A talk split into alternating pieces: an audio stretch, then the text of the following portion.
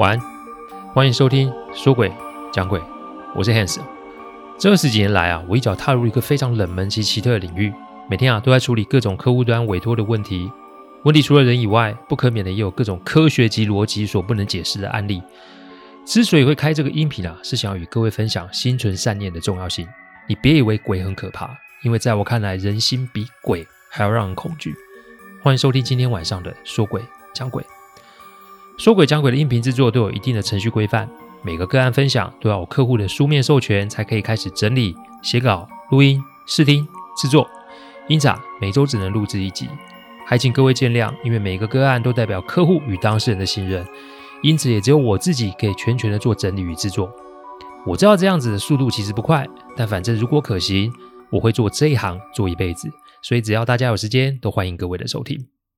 刚出社会的时候啊，我在饭店当 bartender，晚上上班，凌晨下班，所以人家啊白天上班啊的时候我睡觉，人家睡觉的时候我上班。正所谓夜路走多会撞到鬼啊，这句话还真的不假。那个时候啊，我住在一层分租的公寓里面，住户一共有四个人，两名是学生，一名啊是做客服的大姐。那平时啊，我们的互动啊还不错。那学生因为没什么钱嘛，所以我常会买水果啊、零食啊、泡面啊，放在公共区域供大家使用。久而久之啊，也就熟了起来。有一天啊，因为酒吧要消毒，所以我提前下班。大约是晚上十一点多的时候，我到家。我一开门啊，便看到两名学生室友缩在客厅沙发后面，一直发抖。客厅只开了一个小灯，我依稀听到厨房里有人在翻弄东西的声音。我以为是小偷之类的。但两名室友看到我一直把手放在嘴巴边，意思是叫我不要讲话。我心里在想，有没有搞错啊？你小偷来我家，我还要装怂啊？这什么道理诶？这个时候，我听见脚步声从厨房里传了出来，接着就是室友啊把我也拉进沙发后面蹲着，叫我不要出声音哦。我就看到那个做客服的大姐走了出来，她穿着睡衣，然后右手上拿着菜刀，左手啊抓着她自己的长发。眼睛是闭上的，再就是从他的口中讲出几句话：“先生你好，这里是叉叉叉公司客服部，很高兴为您服务，请问有什么是我可以为您做的？您喜欢我的头发是吗？您要我剪下来给您吗？这是我们的荣幸，请稍后我剪下来再烧给您。哦，请不要这么说，一点都不麻烦，耽误你宝贵的时间，真是抱歉。”接着，他就用菜刀把他的长发给割了下来。各位去想象一下那个情景有多吓人啊！大约五分钟吧，我看着昔日一头长发的大姐只剩男生般的短发，满地的头发，再搭上她拿菜刀的样子，说不吓人是骗人的哦。没多久啊，大姐又开始喃喃自语：“先你好，这里是叉叉叉公司客服部，很高兴为您服务，请问有什么是我可以为您做的吗？”您喜欢我的脖子是吗？您要我切下来给您吗？这是我的荣幸，请稍后我切下来之后，您再来拿。请不要这么说，一点都不麻烦，耽误你宝贵的时间，真是抱歉。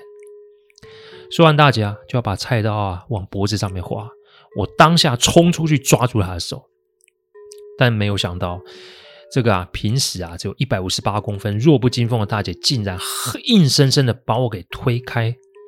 那个力道让我直直的往后撞上了墙。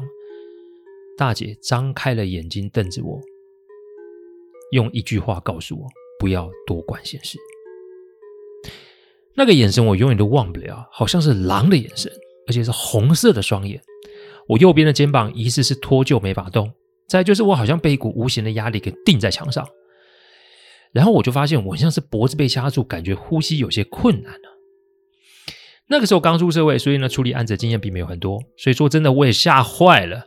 这个时候啊，我除了痛以外，我的胸口发着淡淡的黄光，而那个拿个菜刀的大姐也没有往前，只是在那里一直瞪着我。她看着我，一直露出诡异的笑容，然后又要把菜刀给架在脖子上。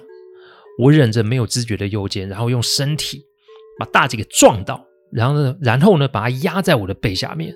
接着就要那两位室友把菜刀给拿走，然后报警。十分钟后啊，警察进来，然后呢，护呃救护车也来了，把大姐给带走。我呢被送到了急诊室，在打点滴的过程中啊，昏昏沉沉的睡了过去。梦中我看到一个嗯不是一个，应该是说一团黑雾。雾里面啊有两个发着红光的眼睛，我的耳边一直响起“不要多管闲事，你救不了他的”的这声音哦。阿基曾经教过我，如果在梦中遇见这种事的时候，千万不要心生恐惧或是想要逃开，因为这无疑啊是在告诉对方你在害怕。所以只要记得一件事，那就是骂对方三字经，而且要狠狠的骂才有效。于是我之前在梦中啊大骂对方，反正什么难听的话我都骂出来了。但没多久啊，我就听到一个呜呜声，这个黑雾就散了。这个时候我才发现我整个人在晃动，一醒来才是觉得护士在把我摇醒，因为我骂得太大声，所以吓坏了急诊室的所有人。但这个实在是太真实了，老实讲，我真的很害怕。我当下就拨了电话给阿纪哦。阿纪听完我讲话，讲了话之后，叫我不要急，因为我身上有护身符，不用怕了。但那位大姐的状况比较棘手。阿纪问我：“哎，你有没有这个胆识，要不要处理这个案子啊？”处理案子，我当然一百个也不愿意啊。但是如果说要救人的话，那不愿意你还是得去做，因为大姐也是一条人命嘛，你总不能见死不救吧？我的良心会过不去哦。咬咬牙，我就答应了。因为我是现场制服大姐的那个人，所以警察也来找我问话，问清相关的记录。哎，奇怪的是，大姐一点印象都没有。再来是她没有精神病史及相关用药问题，抽血验尿也都正常。那当然啦，因为大姐只是割了自己的头发，也没伤人，所以后来啊，只能让大姐在医院静养。阿纪啊，先是去了我租屋的地方。那两位大学生已经吓得搬家了，所以现在也只剩我与那位大姐了。从警察局出来大概是四点多，阿纪说：“啊，走吧，我们去医院看一下这个大姐。”到了医院后，大姐清醒了，不过她看我的表情是惊吓的。面对我的问候，大姐把头转向另外一个地方。但让我觉得奇怪，她身体一直在发抖。阿纪当下要我把护身符脱下来，然后放在大姐的病床上，接着要我坐在窗户旁边。我顿时觉得好冷，好冷，好像窗户有一股冷气透过窗户来渗入我的身体哦。阿纪当下在我的头上画了一道法咒，然后呢，笑笑要往病房墙角那里看。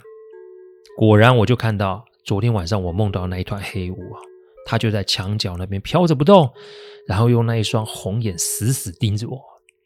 阿杰说：“这个雾啊，跟着大姐并没有离开。”所以，我们一进来的时候，大姐明显是被这团黑雾恐吓，所以才不敢跟我们有所接触哦。接着，阿季啊，就在大姐的脸啊前面画了一道符，然后放下让她喝下一杯水之后，大姐这才缓过了神。她一看着我，就拉着我说：“对不起啊，她不是有意要伤害我，只是自己被控制了，所以才没有办法。”我问大姐说：“你到底发生什么事啊？”在这里先说一下啊、大姐其实啊是我们的二房东。自头到尾啊，我们都没有遇见真正的房东。不过说真的，房子屋况很好，地点也不差，但那个租金实在是优惠到一个程度哦。但我们在看房的时候啊，都会被问及自己的出生年月日，这个其实也还好啦。不过大姐啊，一定都会问啊，我们是几点出生？所以我那两个大学生其实都是午时出生的，也就是中午的十一点到下午一点的这个时段。那个时候出出社会也没什么钱，所以哪怕觉得怪，但。还是住下了。我们分住四个房间，但其实里面有隔成五个房间。那个房间啊，大姐说是堆放杂物的空间，中年都是上锁的。我们也没多问，大姐也没多说，然后就这么的住下来了。阿纪听到这里，就淡淡的跟大姐说：“金庸急，你嘛跟他谈哦，利息唔在黑处，有问题呢。中文叫做这种钱你也敢赚哦？你是不知道这房子有问题是吗？”我一听就回头看着阿纪。但我也同时看到那团黑雾就在我的背后用红红的眼睛瞪着我看了。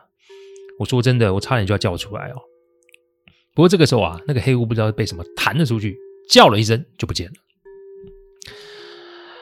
阿纪啊，就说啊，这个房子啊，其实根本就没有什么大房东，大姐其实就是买下这栋房子的人，只是这栋房子是死过人的，那个死掉的魂啊，现在就在这第五间房间里面。讲到这里，大姐话都讲不出来。那所以，难道我们被挑中还有别的原因吗？哈，大姐眼见啊被阿纪戳破，她就不敢隐瞒，她说出这事情的始末。原来啊，大姐的正职工作是投资客，这个电话行销只是兼差啊。几年前，她买了一间法拍屋，正常来说法拍屋不能点交，所以一般来说屋况是很差的。但大姐在第一次进入房子的时候，被良好的屋况给吓到，因为房子是重新被装潢过。但大姐啊，也没有看到上一手的屋主，陪她点交房子的只有中介以及一位法师。说真的啦，你用这么低的价格买到法拍屋，你要说房子没问题哦，那是骗人的。但对方没有说太多内容，只是那位法师详细的交代大姐一些事情。那间房子就是第五间卧房，只能在每年中元节，也就是俗称鬼门开的第七天才可以打开。里面有个牌位，大姐只要在那一天拜一顿丰富的，就可以安然在这里生活。再，房子不可以被改建。大姐只要找另外三名阳气重的租客，就可以永保无事。这间是收租屋，最重要最重要是二十年期间不可以转卖。否则一切后果自负。讲到这里啊，阿纪就说啊，人鬼神都是一样的，诚信这种事情啊，没有别的标准，你答应了你就得做到。这才第四年你就反悔想要卖房子，这难怪喽。里面的这一个啊，不会答应你。再来是你毁约在先，你后面竟然想要找法师来处理房子里面的这个人魂体灵体，这也难怪对方会如此的疯狂，想要你死哦。现在啊，我的这个朋友因为你而得罪了对方，对方现在是要找他算账哦。我劝你最好打消卖房子的念头，不然我可以帮得了一时，但我没有办法帮得了一世。守信用是最重要的事情。我是可以理解对方开的价钱很高，但你也得有命花，不是吗？阿纪把话讲得很重，大姐似乎被吓到了。我就跟大姐说：“哎，我们相识一场，哪怕事情再发生一次啊。”我也会做相同的选择去救你。我相信有阿纪在，我足以自保。但我再怎么说，我也无法住在这个房子里了。如果他愿意，那我们倒可以跟对方沟通沟通啊。但前提是他必须守住这个承诺，否则我现在担心，其实不是担心我自己诶。我为什么会一直说人比鬼可怕？因为那个时候大姐就变了一个人，她开始歇斯底里，然后对我。与阿吉大吼大叫，要我立马搬家滚出去。我本以为是大姐受了什么刺激才变这样，但不知为何，我开始在病房里闻到一股我想要吐的味道，而这个味道恰恰就是大姐身上飘出来的。阿纪摇了摇头，他跟我说：“啊，这个我们已经没有办法处理了。我们现在能做的就是搬离这个地方，但在离开之前，也要去跟那个主啊好好的沟通沟通，因为。”我只是救人心切，我并不是想要对他做什么不敬的动作。冤有头，债有主，我们只想安然的搬出这里，其他的事情我一概都不想管。阿基不想节外生枝，所以我们从医院出来之后，就立马往租屋处过去哦。到的时候已经是晚上七点多了，一进门的时候，我们看见第五间卧室的门是半开的，阿纪直接推了门进去哦。这个房间里面只有一个神桌跟一个牌位，香炉倒了。桌子啊，好像被千刀万剐似的，留下很多刮痕。神主牌也裂了。阿纪说啊，是大姐找的法师出手太重，反正啊，他们就是要这个灵魂啊灰飞烟灭就是了。不知为何，我摸到桌上的时候，我心中有一股说不出的心酸。看来啊，他也是有故事的，只是不知道为何被安排成这个样子。阿纪说，这个。灵体应该是在这里自杀死的，但不被待见，所以没有办法入家族的宗祠，所以才用这个房子作为供奉及封印的地方。我听完后，默默的我去厨房打了喷水，然后慢慢的整理及擦拭整个神明桌。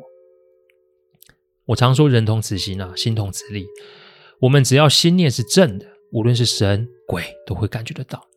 我边擦，我就在心中念叨说：“如果你在这里待得不开心，那是不是可以让我帮你，至少到一个庙里受众人供奉？”